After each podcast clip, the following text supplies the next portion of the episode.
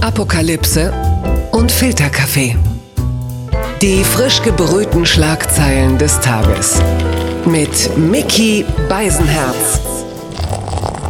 Einen wunderschönen Montagmorgen und herzlich willkommen zu Apokalypse und Filterkaffee, das News Omelette. Und auch heute Morgen habe ich mich sehr früh hingesetzt und ein bisschen das studiert, was heute von Gesprächswert ist. Was sind die Nachrichten?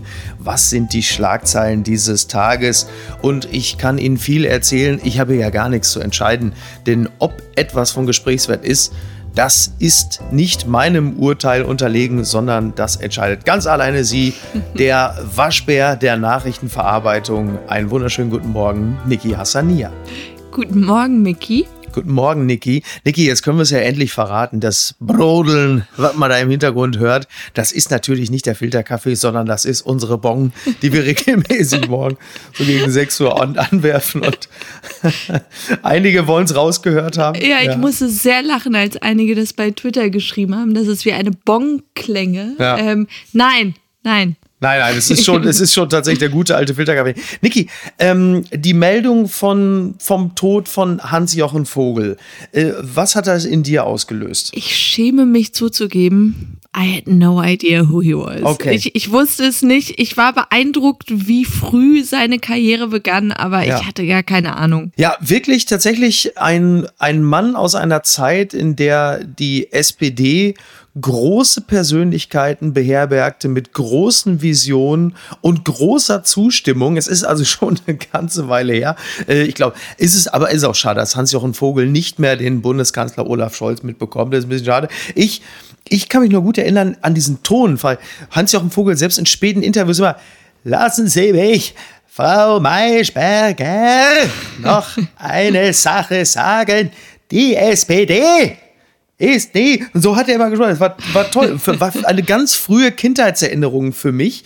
Ähm, wirklich ein, das war ja, da waren bei der SPD wirklich noch ganz, ganz große Persönlichkeiten. Man kann der Partei nur äh, wünschen, dass das irgendwann mal wieder wird. Äh, Hans-Jochen Vogel war bekannt dafür, dass er äh, alle Dokumente in Klarsichtfolie hatte. Das wäre heute bei Ministern undenkbar. Also allein bei Andy Scheuer. Ich meine, die Dokumente brennen ja gar nicht, wenn sie in Plastik sind. Und ja, ist egal. Komm, ähm, wir kommen vielleicht mal zum aktuellen Zeitgeschehen. Frau Hassania. Die Schlagzeile des Tages. Das ZDF meldet Kampf gegen Corona-Pandemie. Lindner fordert Testpflicht bei der Einreise. Gestern war das große ZDF-Sommerinterview ähm, und Christian Lindner wurde dort interviewt und erklärte dort, wer aus dem Ausland, zumal aus Risikogebieten zurückkehrt, sollte einen Test machen müssen und zwar auf eigene Kosten. Er lässt sich zitieren, wie gerade eben äh, schon beschrieben, und er meint, das ist eine Frage der Eigenverantwortung in meinen Augen. Das ist ja jetzt äh, für einen Liberalen ja fast ungewöhnlich, dass er äh, in diesem Falle mal den Bürger zu etwas zwingen möchte.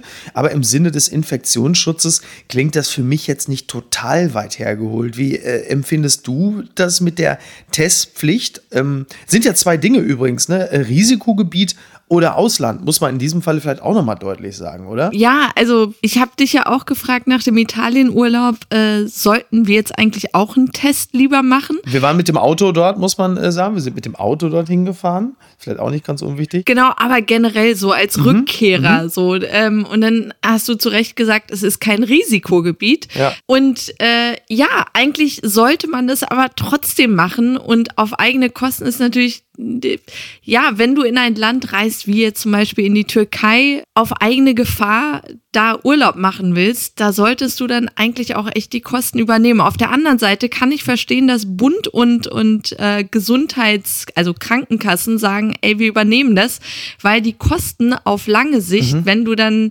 wieder ein Lockdown und alles hast, das am Ende des Tages den Steuerzahler wahrscheinlich mehr kosten wird und man da sagt, ey komm, wir übernehmen das. Ja, und jetzt ist es ja so, Urlaubsrückkehrer können sich seit diesem Samstag auf mehreren Flughäfen in Deutschland kostenlos auf Corona testen lassen. Also in München, Düsseldorf, Köln, Bonn und Dortmund äh, gibt es erstmals kostenfreie Untersuchungen. Bislang gab es die Möglichkeit zum Test bereits in Frankfurt, München und Köln, Bonn. So, das ähm, dafür, da, allerdings muss man sagen, das mussten bislang die Reisenden selbst bezahlen. So Berlin. Und es ist aber ja. auch noch freiwillig alles. Und genau. das ist eben die Krux, weil die Frage ist, und darüber haben wir auch schon gesprochen, dass äh, der Zeitgeist gerade ist, Hauptsache ich, Hauptsache meine Familie. Mhm. Und wenn du als junger Mensch dann zurückkommst und sagst, ja, ich werde schon nicht haben ja. und äh, ich werde den Test auch lieber nicht machen, weil wenn er positiv ausfallen sollte, werde ich nicht zur Arbeit können und muss ja, zwei klar. Wochen in, in Eigenquarantäne gehen. Und da befürchte ich, wird der freiwillige Wille nicht so groß sein, diesen Test dann zu machen. Es ist auf jeden Fall, wird das noch eine interessante Problemstellung, denn äh, die zweite Welle ist ja zumindest, äh, so wird ja heraufbeschworen und am Ende bleibt ja die große Frage, klar, der, man hat ja manchmal das Gefühl, der Deutsche hat ein Grundrecht auf Urlaub, aber er hat natürlich auch die Verpflichtung, ähm, weiter den Infektionsschutz mitzuwahren. Und da scheint mir jetzt erstmal oberflächlich betrachtet eine Verpflichtung zum Test nach Reisen, nach Urlaubsreisen, nicht Geschäfts-, sondern Urlaubsreisen ins Ausland, äh, jetzt nicht total weit hergeholt. Aber äh, wir werden es ja sehen. Sag mal, ist jetzt eigentlich demnächst äh, womöglich der ZDF-Fernsehgarten auch eine Art Risikogebiet? Weil die ganzen Ballermann-Sänger dort ja jetzt aufgetreten sind. Das war ja schon immer. Ja, das stimmt. Ja, zumindest ein intellektuelles Risikogebiet. 3000, äh, das wollte ich noch nachschieben. Es gibt ja auch Partytouristen, die jetzt tatsächlich, und da sind wir jetzt auf der anderen Seite der, der Landesgrenzen, es gibt ja auch Partytouristen, die zum Beispiel nach Berlin reisen, weil dort äh, diverse illegale Raves stattfinden. Wie jetzt zuletzt äh, in der Hasenheide in Berlin-Neukölln, als 3000 Menschen illegal gefeiert haben ähm, und die Polizei das Ganze dann äh, aufgelöst hat, unter anderem vor allem deshalb, weil die Nachbarn sich wegen des Lärms beschwert haben. Also diese, diese Möglichkeit der Testpflicht, die ja von Jens Spahn ja auch geprüft wird, ich denke, das wird in dieser Woche noch größer werden. Und wenn es das wird, dann sind wir auch dabei. Blattgold. NTV schreibt, ein Toter in Texas, Polizei geht hart gegen Demonstranten vor. Erneut strömen in mehreren US-Städten etliche Menschen auf die Straße, um gegen Rassismus und Polizeigewalt zu demonstrieren. Der von Präsident Trump angeordnete Einsatz von Bundespolizisten erhitzt die Gemüter zusätzlich. An einigen Orten eskaliert die Situation. Es gab jetzt wieder Black Lives Matter Demonstrationen und da gab es Schüsse, also erstmal gab es die Demos in der Innenstadt von Austin in Texas und dann fielen Schüsse und es ist eine Person getötet worden. Das ähm, teilte die Polizei von Austin mit. Also man kann jetzt mal ganz stumpf und platt sagen, die äh, Situation verschärft sich zusehends. Und welche Rolle spielt Präsident Trump dabei? Fragezeichen. Ähm. Ja, Law and Order, ja. Ja, ich, ich finde ähm, die Städte interessant, weil Portland, das ist so wirklich, wer schon mal da war, das ist ein Hipster-Paradies. Mhm. Ich glaube, an jeder Ecke befindet sich eine Kaffeerösterei. Ähm, dass in so einer Stadt äh, das ja, die, die Linken mhm. oder lass es einfach Menschen, die für, für Rechte kämpfen, äh, so laut äh, und militant daherkommen. Das, das fasziniert mich und begeistert mich auch. Aber ich muss gestehen, die Eindrücke auf CNN sind echt gruselig. Also es sieht aus wie in Beirut, äh, überall Rauch und Nebel und, und Feuer und ähm, CNN-Reporter, die noch Tränengas äh, im Gesicht haben und husten müssen.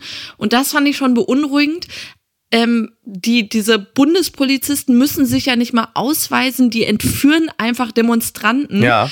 Ähm, und es wird nichts protokolliert, also wirklich Law and Order, also pff, das ist dann aber wirklich schon nah an der Bananenrepublik. Das muss man dann schon auch sagen, oder? Da ist nichts mit Order und jetzt aber mit Texas und Austin, da dachte ich mir nur, was für eine giftige Mischung. Äh, sehr lasche Waffengesetze mhm. und dann noch diese Demonstrationen, dass es dann so endet, das verwundert dann irgendwie doch nicht und ist echt bitter. Wobei den klassischen Trump-Wähler wird es jetzt nicht allzu sehr stören, dass äh, äh jetzt mal die, äh, die Nationalgarde auf die Hippies losgelassen wird. Ich glaube, das Trump-Wähler grundsätzlich feiern. Aber wir, wir blicken ja eigentlich immer auf die Unentschlossenen. Um die geht es ja in diesem Wahlkampf. Und wie empfinden die das denn jetzt eigentlich? Und was machen wir eigentlich falsch, wenn wir uns die ganze Zeit natürlich lustig machen und sagen, ja, Trump und der Demenztest, also mittlerweile hat er erfolgreich dann auch noch Kastanienmännchen gebaut und kann den kompletten Text von Aram Samsam. Nobody Nobody ever did it before. Nobody can do it. Joe Biden won't. Ähm, aber konzentrieren wir uns zu sehr auf diesen ganzen Quatsch und lassen uns ablenken? Ähm, oder freuen wir uns vielleicht auch zu sehr über die Polls? Denn die Umfragen sagen ja, Biden ist vorne. Oh, bitte nicht, also, wiederholt diese Umfragewerte. Verliert Trump schon wieder die Wahl. Wiederholt bitte diese tollen Umfragewerte für Biden nicht. Das war letztens schon der Fehler. Ich glaube, Menschen denken so, ja, man braucht hier nicht zur Wahl zu gehen, weil ja, der ja äh, schon, ja. Biden gewinnt ja eh. Also alle am besten wirklich immer noch in Panik-Mode versetzen, ja. dass Trump immer noch eine Chance hat. Und ich glaube eh, bei Umfragen, keiner outet sich heute als Trump-Wähler, ja. weil du dann automatisch sagst, ich bin ein Rassist. Und deshalb, wenn sie befragt werden, nee, nee, den wähle ich natürlich nicht. Und am Ende, am 3. November, wird es dann doch echt knapp, glaube ich, befürchte ich. Ja, und, und viele, das, wir, wir blicken, glaube ich, immer mit der falschen Brille auch darauf. Wir sehen natürlich das wie wir glauben, gesamte Bild. Also das heißt, die, die Herkunft der Proteste, der Black Lives Matter Proteste ähm, und warum das Ganze so ist und was, wie Trump darauf reagiert. Für uns natürlich sehr unangemessen, aber viele in den USA sehen, glaube ich, einfach nur die Bilder von unverhältnismäßigen Demonstrationen. Und wenn ein Präsident Law and Order verspricht und die Nationalgarde schickt, dann ist es, glaube ich, für viele, die jetzt nicht ganz so informiert sind, würden die doch sagen, ja, Richtig so. Da greift Super. einer so durch. Wollen wir. Ja. Sicherheit. Da greift einer durch. Und ich glaube, dass das Bild, was wir haben, deckt sich nicht unbedingt mit dem, äh, was viele in den USA haben. Ja, und nicht nur in zum Beispiel Portland lehnt man sich ja auf gegen Trump, sondern auch im Netz. Also es gibt ja auch diverse Videos, die die Figur Trump komplett zerlegen. Das sogenannte Lincoln Project. Interessant ist nur, wer dahinter steckt. Es sind nämlich diverse äh, größere Republikaner, die es einfach nicht mehr ertragen können und die jetzt äh, quasi dazu aufrufen, Trump nicht zu wählen, auch anhand eben dieser Videos, äh, dass jetzt Leute aus den eigenen Reihen schon die Wiederwahl äh, der eigenen Partei verändern wollen. Das kennt man in Deutschland eigentlich nur unter dem Begriff AKK. Also wir werden da in der nächsten Folge, glaube ich, auch nochmal etwas dezidierter drüber reden. Twitter, 280 Zeichen Wahnsinn. Der Hashtag Attila Hildmann trendet weiter.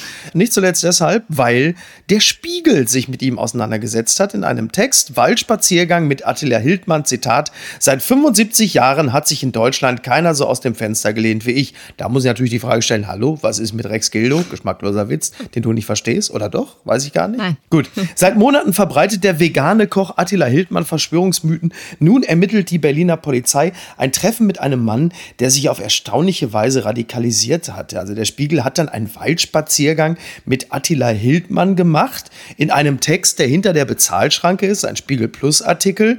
Dieser Text ist durchaus differenziert, also er zeichnet das komplette Bild von Attila Hildmann, äh, glorifiziert ihn nicht, sondern zeigt ihn auch so als zerrissenen, etwas orientierungslosen Spinner, Fragezeichen, ähm, der auch ziemlich entwurzelt ist. Nur das liest natürlich niemand. Die meisten lesen ja nur den Titel und sagen, ach Mensch, du, wenn der im Spiegel ist, dann ist ja, ist ja vielleicht doch was dran an dem, was er erzählt. Das empfinde ich persönlich als, als hochgefährlichen äh, Pfad, den sie da in dem Falle durch den Wald beschreiten. Da muss ich auch sagen, hätte der Waldrambo doch einfach nur zwei, drei Tage länger ausgehalten, hätte er da auch noch interviewt werden, so, wo, wo, hu, hu, kuckuck, wo kommst du denn jetzt her? Ja, dachte, ich unterhalte mich mal mit. Ich habe ja auch so ein paar politische Positionen. Also, äh, ich äh, weiß es nicht. Ich finde diesen Umgang der Medien eh, das ist für mich am interessantesten. Du kannst dich vielleicht noch an das Spiegelcover der Demokrat ja, mit äh, Björn Höcke erinnern. Ja. Und da war ja auch schon so ein Shitstorm, wo alle gesagt haben, warum muss man den aufs Cover jetzt, mhm. dem Cover da zeigen? Und ich kann es verstehen, dass dieser Typ Attila Hildmann, der einfach seit dieser Corona-Krise nonstop auf Twitter trendet und, und viele Anhänger wirklich hat, ja. dass man da sagt, den komplett zu ignorieren, ist auch falsch. Man muss das irgendwie aufzeigen. Aber die Art dann eben. Und ja. wie du sagst, wenn man, wenn man diese Headline liest, denkt man so, ach, das ist ja, der mhm. wird da nicht als Irrer direkt gezeigt. Auf der anderen, ich, ich weiß auch nicht, was der richtige Umgang ist. Also damals Rolling Stone mit den Boston äh, Marathon-Bombern, ja. die so als äh, Rockstars zu glorifizieren auf dem Cover, auch ja. falsch, aber ich Weiß es auch nicht. Attila Hildmann ist momentan der Gradmesser zwischen äh, journalistischer Sorgfaltspflicht und der, sag mal, und dann doch der Unterwerfung den Marktmechanismen, sprich Klicks und Auflage. Denn er zieht aber man sollte ihm keine Aufmerksamkeit schenken. Ich bin nach wie vor der, der Auffassung, dass das richtig wäre. Ähm, aber das, haben, das hat der Spiegel mit Höcke ja auch schon gemacht, ähm, dass sie auch mit ihm durch den Wald spazieren. Ich bin ja, ich bin ja noch groß geworden. Wir haben einfach unseren, also alles, was weg musste, haben wir im Wald gelassen. So, ich will jetzt, ich will jetzt nicht wie ein Taz-Artikel klingen, aber man geht eigentlich nur was mit rein, was rein in den Wald und kommt aber ohne wieder raus. Aber, aber meinst du, meinst du, als dieses Interview geführt wurde, war dieser Wald-Rambo vielleicht noch unterwegs und man so. hat gehofft, dass es so ein Problem. Egal. Ach so. Verlierer des Tages ist Lou Williams von den LA Clippers. Der Südkorea schreibt, Lou Williams nach Stripclub-Besuch zehn Tage in Quarantäne, weil er während eines genehmigten Verlassens der NBA-Blase in Orlando auch einen Stripclub besucht haben soll, muss Basketballer Lou Williams vom Titelfavorit Los Angeles Clippers in eine zehntägige Quarantäne. Ja, er hatte sich nämlich eigentlich abgemeldet, weil ein äh, enges Familienmitglied gestorben sei. Und dann gab es aber ein Foto ähm, eines US-Rappers, und da war dann halt eben auch der besagte Lou Williams mit drauf in einem Stripclub in Atlanta. Und dann stelle ich mir mal vor, wie, man, wie erklärt man das denn? Ja, das ist, äh, ja, wir haben den äh, Leichenschmaus hier in diesem Stripclub gemacht. Die Chicken Wings, die Chicken Wings sind da einfach am genau. besten. Sorry, ich musste dahin. Genau, der Opa hätte es gewollt, dass ich die Chicken Wings direkt von ihren Arschbacken esse. das, das ist peinlich, ey. Vor allem finden diese, also diese Quarantäne ist ja in Orlando im Disney World, ja. wo ich mir denke, und alle Spieler holen sich wohl regelmäßig so besondere Genehmigungen von der NBA, da mal raus zu dürfen aus der Bubble, wo ich Ist mir das denke, die Lex Rodman? ja, genau, für 24 Stunden nach Las Vegas, nur damit Jordan ihn da wieder rausholt. Ähm, ja, irre. Ja, Wahnsinn, oder? Ich war sowieso total geschockt von der Meldung weil ich nicht wusste, dass die LA Clippers mittlerweile Titelfavorit sind. Also, zu der Zeit, wo ich Basketball verfolgt habe, waren die halt einfach das totale Loser-Team. Aber gut, sei es drum. Unverschämt. Opa hätte gewollt, dass ich das Schnitzel im Dollhaus esse. Naja. Papala Paparazzi. T-Online schreibt, und du weißt, jetzt geht's, jetzt wird's persönlich. Frauke Ludowig Urlaubsgrüße im Badeanzug. Wurde das Bild bearbeitet? Ja, Frauke Ludowig ne, steht im Fokus also eines, ich möchte sagen, Skandals. Sie gönnt sich gerade eine sonnige Auszeit. Für ihr neuestes Urlaubsbild bekommt sie viel Lob, muss sich allerdings auch gegen Vorwürfe der Fotobearbeitung wehren. Und das ist ja wirklich ein Präzedenzfall bei Instagram, sowas gab es ja vorher noch nie. Ähm, ein Kommentar wirft Frauke vor, dass sie das Foto bearbeitet hätte. Der Stein des Anstoßes seien ihre Beine und Zehen die sähen unnatürlich lang aus. Also sowohl die Beine, wir müssen festhalten, Frau Ludowig hat ausgesprochen schöne Beine, das wissen wir beide, Niki.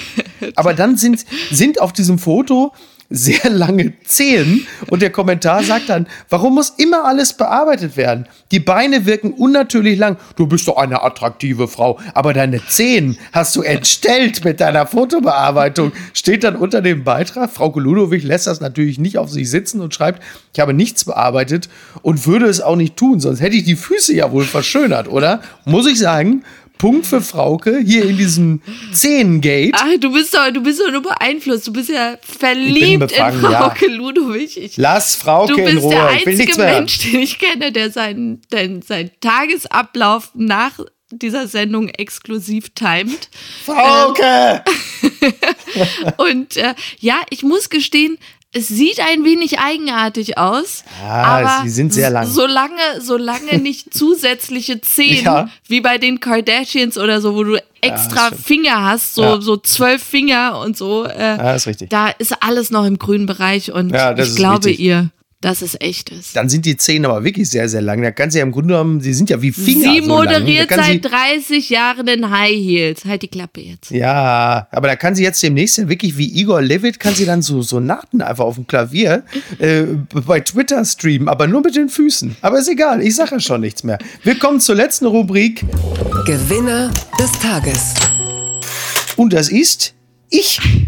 Danke, weil du in deinen Insta-Stories mich features, wie ich Hotte zu dem Opener des Gerd Schröder Podcasts, die Agenda, werde ich, wie ich jetzt zu, zu dem Schröder Podcast abhotte, geteilt beim ehemaligen Regierungssprecher Bela Ander. Soweit ist es jetzt gekommen. Dankeschön. Vielen Dank. Du weißt, wie sehr ich ihn liebe und verehre, auch wenn er uns so ein bisschen verarscht hat, ja. Ja. In seiner letzten Folge, Ja. die Agenda, Ja. am 7. Juli, hieß es nächste Woche wieder die Agenda.